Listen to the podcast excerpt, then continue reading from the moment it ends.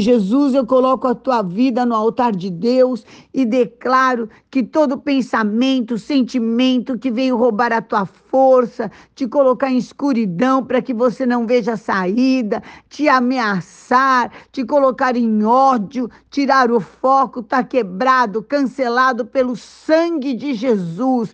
Você é a pessoa que o Senhor estende o braço forte dele e ajuda para você a escape, a saída, a caminho e agindo Deus, ninguém pode impedir. Receba esta força em nome de Jesus. Amém.